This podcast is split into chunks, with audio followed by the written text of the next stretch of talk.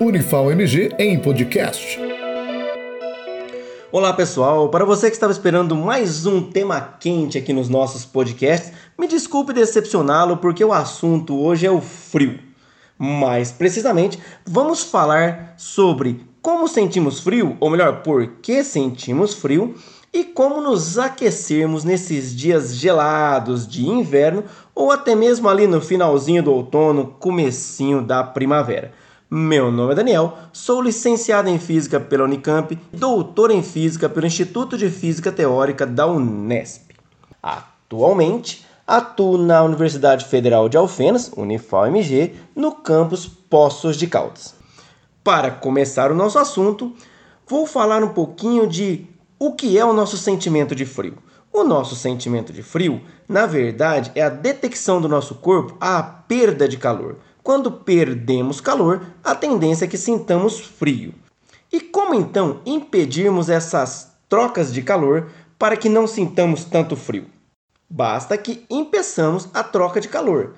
Essa troca de calor pode acontecer por condução. O que é a condução? Quando encostamos em um material frio, né? por exemplo, naquela maçaneta gelada da porta, quando a gente encosta, a gente perde calor para a maçaneta através de condução, né? Esse contato, essa troca de calor por contato. Bom, essa troca de calor é bem fácil da gente prevenir ela, basta cobrirmos o nosso corpo com materiais isolantes. Para nossa sorte, todos os tecidos são materiais isolantes.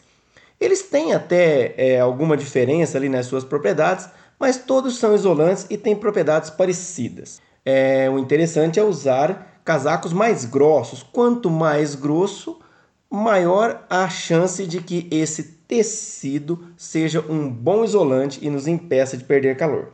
A outra maneira de perdermos calor é a convecção. E a convecção é o grande vilão do frio que nós sentimos nesses dias que nós chamamos de dias frios, né? Esse sentimento de frio é nada mais que perdermos o ar que está próximo do nosso corpo. Nós produzimos calor, e aquecemos esse ar que está próximo ao nosso corpo. Porém, se esse ar for trocado por um outro ar frio, nós vamos ter que aquecer esse novo ar que se aproximou do nosso corpo. E isso vai fazer que gastemos mais energia, ou seja, que percamos mais calor. E é isso que a gente não quer. Beleza? Então, qual que é a melhor maneira? A melhor maneira é criarmos em torno de nós um colchão de ar. Por quê? Porque o ar é um péssimo condutor de calor. Se a gente conseguir é, impedir que esse ar que está próximo ao nosso corpo seja substituído por outro ar, nós vamos ficar aquecidos.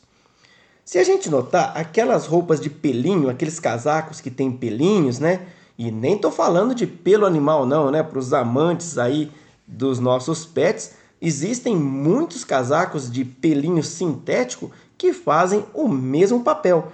Por quê? Porque dentre aqueles pelinhos fica armazenado o ar, aquele ar fica guardado ali e ele impede então que outro ar se aproxime de nós, porque o ar fica guardado ali entre os pelinhos. É importante, porém, que esses pelinhos sejam grudados num tecido bem fechadinho, né? Se a gente notar, todos esses casacos costumam ter um tecido bem fechadinho por fora, que é para evitar que o outro ar frio se aproxime de nós. Muito bem, pessoal, essas são dicas simples que nós podemos fazer com o que nós temos em casa para evitar que percamos calor ou que melhor que sintamos frio, né? E que possamos aí contrair uma hipotermia e comprometer a nossa saúde. Legal? Até uma próxima. Unifal MG em podcast.